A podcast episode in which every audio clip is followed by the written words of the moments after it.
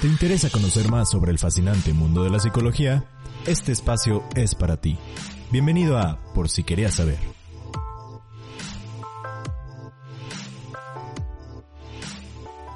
Hola, ¿qué tal? Muy buenas tardes, días o noches, dependiendo de la hora que nos estén escuchando. Mi nombre es Virginia Ursúa y este es un episodio más de Por si querías saber. El día de hoy vamos a hablar de una noticia que le dio vuelta al mundo. Así es, acerca del coronavirus, esta pandemia que nos tiene a todos sin saber qué es lo que va a pasar. Pero no solo de eso, sino de cómo es la realidad que estamos viviendo. Y hablando de realidades, tenemos como invitado para este programa el día de hoy al conductor del programa de realidades, el licenciado Felipe Gutiérrez, que pues no solo es conductor del programa y no es solo licenciado en psicología, sino también tengo el honor de que sea mi profesor en la universidad. Muy buenas tardes, profesor. ¿Cómo se Muy bien, muchas gracias por, por la invitación y pues encantado de hablar de un tema de actualidad y que creo que, que todos estamos La verdad es que es un honor tenerlo aquí. Y bueno, la pregunta con la que queremos inaugurar esta entrevista es ¿Qué papel juega el psicólogo ante una pandemia? Porque la verdad, créame que hemos tenido círculos de debate, mis compañeros de la carrera y yo, y aún no logramos dar con el punto en el que un psicólogo pueda intervenir. Aún no tenemos esta idea clara de, de cuál es el papel que juega un psicólogo. El papel de un psicólogo puede ser muy diverso y puede abarcar desde lo mínimo hasta lo máximo dependiendo de las circunstancias que esté viviendo la persona como psicólogo dentro de su contexto. Como sabemos, en diferentes países están viviendo una etapa totalmente diferente de la pandemia y con base a eso, el psicólogo aportará o no podrá aportar eh, sus habilidades y sus herramientas. Pero en términos generales, el psicólogo genera una homeostasis, un equilibrio en el ser biopsicosocial que es el ser humano una de las cuestiones que pudiéramos mm, apoyar de manera directa sería en el caso que estamos viviendo ahorita, por ejemplo, en México, que se inicia la cuarentena, cuando existe un aislamiento, tiende a haber repercusiones a nivel emocional y a nivel psicológico, como puede ser estrés, como puede ser ansiedad. Entonces, como psicólogos tenemos la tarea de apoyar a las personas. Y digo, es un reto porque al final de cuentas no lo podemos hacer de manera presencial, pero podemos hacer uso de las nuevas tecnologías para acercarnos a las personas, ya sea para, para prevenir que surjan algún brote de, de ansiedad grave o situaciones de estrés grave, o para difundir información referente a esto y, apoyar a la mayor cantidad de personas en prepararse también para los daños colaterales, pudiera yo decir, de, de una pandemia, que son también afecciones psicológicas. cuando se quiere iniciar un proceso de terapia. En una de mis clases, uno de mis profesores, no recuerdo si fue usted, mencionó que lo que afecta al ser humano no es cómo es el mundo en realidad, sino cómo lo percibe. Y precisamente en estos días, reflexionando acerca de la situación social, me vino a la mente esa frase. Y me doy cuenta de que muchas personas han entrado en pues en pánico, vaya, y mi pregunta aquí es ¿Qué podemos hacer para no contribuir a la psicosis social? Sí, estaríamos hablando de, de una construcción de una realidad colectiva en estos momentos. ¿Por qué? Porque regularmente nosotros como seres humanos creamos la realidad a partir de nuestros sentidos, de lo que vemos, de lo que sentimos, de lo que está a nuestro alcance. Sin embargo, ahorita con este proceso de cuarentena, de aislamiento, lo que tenemos a nuestro alcance, y que es una muy buena herramienta, por cierto, son las redes sociales. Desafortunadamente hay muchísima información y hay una sobresaturación de esta información en las personas, lo que nos lleva de repente a generar pánico. Y es justamente lo que de repente puede estar pasando con las personas que se adelantan a comprar ciertos productos que parecería que no tienen sentido que los estén comprando, eh, porque se están creando una realidad de algo que observan en la pantalla que dicen, híjoles, pues si alguien lo está comprando es por algo, entonces yo tengo que hacerlo también y cómo contribuir en evitar esta psicosis social que mencionas, pues una de las indicaciones principales para este periodo de aislamiento justamente es evitar la sobresaturación de información acerca del tema del coronavirus. Sí estar bien informados, hay que aprender la diferencia, estar bien informados y mantenernos al tanto de la información puntual de las organizaciones de salud y gubernamentales oficiales pero evitar caer en meternos a grupos, en meternos a diferentes eh, páginas donde solamente se está exacerbando este pánico o, es demasiada información. Cuando nosotros tenemos una sobresaturación de información, eh, nuestra mente entra en, un periodo de caos, lo que nos puede generar algún trastorno de estrés. Es por eso que, que es mejor evitar justamente eso. Como menciono, estar bien informado, pero de las fuentes adecuadas y no más mantener tu espacio, tu mente en otras cosas. ¿Cuál era la razón de que una parte de la sociedad hizo compras de pánico desabasteciendo las tiendas de autoservicio? Y bueno, ya mencionaba que es porque la realidad es parte de una construcción social.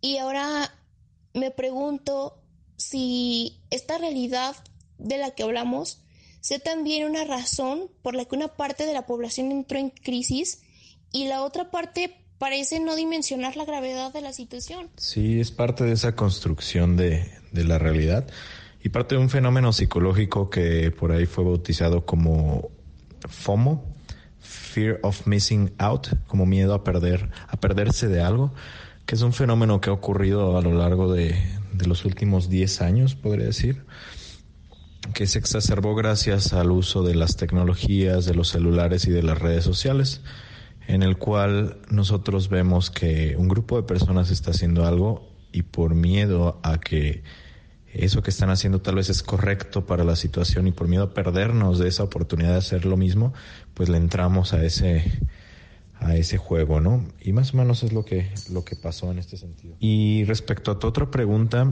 pues si nos vamos a las raíces de lo que es el estrés, el estrés pues es una respuesta adaptativa del ser humano ante situaciones que representan peligro. Nuestros antepasados lo desarrollaron justamente para, en el caso de que tuviera una situación peligrosa, el cuerpo generara los mecanismos necesarios para sobrevivir. Pero las dos respuestas principales del estrés es la huida o el ataque. Que esto yo puedo hacer una analogía con lo que está sucediendo ahorita y con lo que tú mencionas, ¿no? Que hay personas que están en huida, por así decirlo, que están exageradamente enajenadas de lo que está sucediendo, no, no creen. Y hay personas que están, por así decirlo, en ataque, que están muy preocupadas, que están tomando un montón de precauciones y se puede ver como los dos extremos, ¿no? Eh, y pudiera haber una tercera que sería paralizarnos también, pero ante el miedo. Ahora que en 2009 ya habíamos vivido una situación similar con la influenza H1N1 fue ahí donde aprendimos la cultura de toser y estornudar en el brazo, lavarse las manos constantemente, evitar el contacto físico, evitar acudir a lugares concurridos, etc. Y uno creería que aprendimos a actuar ante estas situaciones, pero la realidad es que no. ¿A qué se debe que la población mexicana no tenga presente estas medidas de prevención? Pues en términos generales, la cultura del mexicano no es una cultura de prevención ante situaciones médicas. Y me atrevería a decir que se debe, y no solo los mexicanos, yo creo que en muchos países pasa una situación similar a lo que pasó con nosotros con la influencia, que dices que, que aprendimos y como que lo hubiéramos olvidado. Sin embargo, hay que recordar que todos los sistemas sociales y en general tienden a regresar a un punto de equilibrio. Y nuestro punto de equilibrio es no tener un hábito, no tener una rutina. Esperemos, digo, desafortunadamente, a veces para cambiar ese punto de equilibrio que es la poca prevención a una buena prevención, a veces tienen que suceder cosas como muy catastróficas o muy críticas. Entonces, más o menos va por ahí. No sé si me doy a entender el hecho de que regresamos a lo que estábamos acostumbrados, que es una cultura de la no prevención, a diferencia de países como Cuba, países como Japón, de ciertos países que tienen una cultura del día a día de la prevención de enfermedades, del contacto innecesario, etc. este periodo de enfermedad, surge una cultura de prevención de enfermedades en el país o incluso nuevas culturas de prevención o como ya lo había mencionado usted, vamos a retornar a este punto de equilibrio? Yo creo que por la situación de la escala global que tiene esta problemática, es muy probable que sí se empiecen a generar procesos de, prevención. No estaría seguro de si a nivel social totalmente, pero por lo menos en algunos espacios me gustaría pensar, como, como en negocios, en escuelas, y creo que ya con eso se empieza a tejer una cultura de prevención que posteriormente puede generar un cambio. Ya habíamos mencionado antes que en la actualidad tenemos mayor acceso a Internet y a las redes sociales.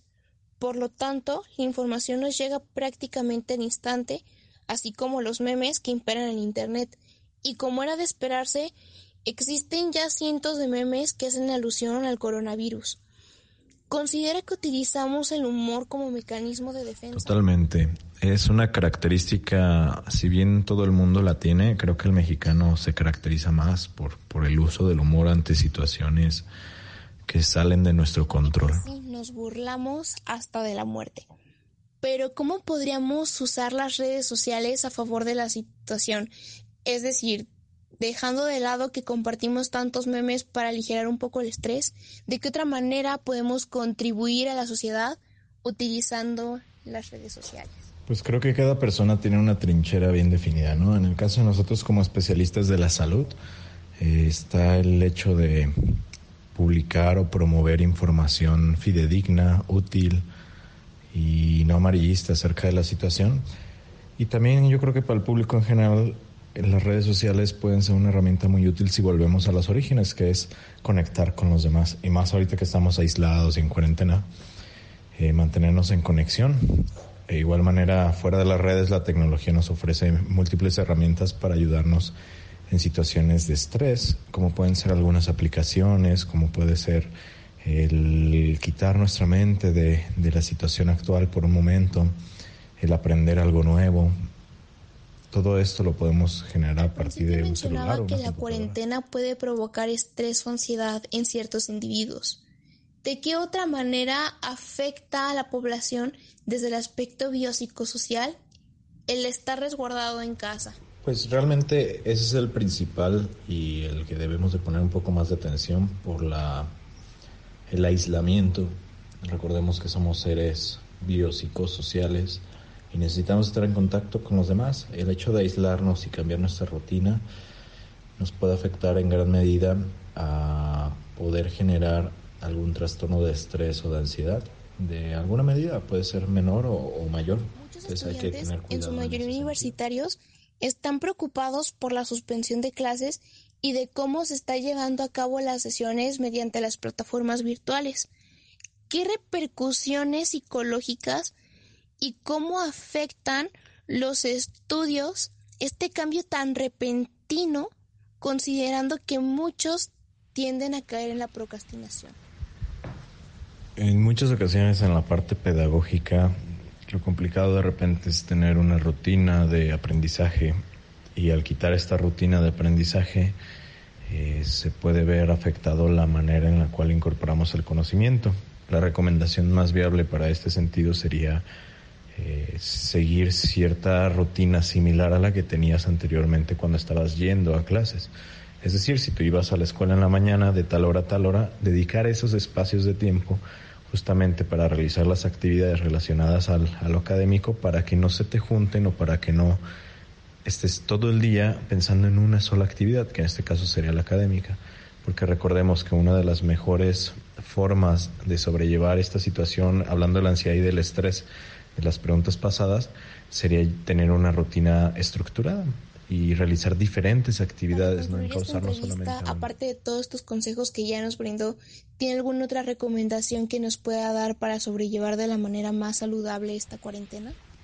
Recordar que estamos en una situación anormal socialmente hablando y que en una situación anormal es absolutamente normal, valga la redundancia o la paradoja, el sentirnos abrumados, estresados, ansiosos, pero siempre y cuando tengamos como las precauciones adecuadas, vamos a poder evitar que esto sobrelleve cuestiones a nuestra salud, que uno de los detalles más, más importantes y delicados de repente del estrés y de la ansiedad es que justamente los síntomas físicos que se pueden presentar son muy similares a los síntomas físicos que se presentan por la presencia del coronavirus.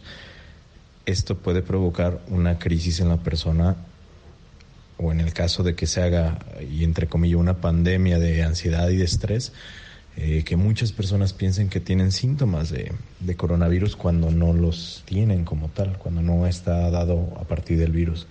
Entonces, hay que estar bien al pendiente y reconocer cuándo es que nos sentimos abrumados, estresados, ansiosos. Y si no tenemos las herramientas, buscar ayuda. Creo que habemos muchas personas en la salud mental que estamos dispuestos a ayudar en este momento de, de crisis y los posteriores momentos que se va a presentar. Y pues se quedan las episodio más de Por si quería saber, agradeciéndole nuevamente al licenciado Felipe Gutiérrez por su tiempo valioso para realizar esta entrevista a larga distancia y agradecerles a ustedes también que están escuchando este podcast hacerles la invitación a esperar nuestro siguiente episodio. Muchísimas gracias.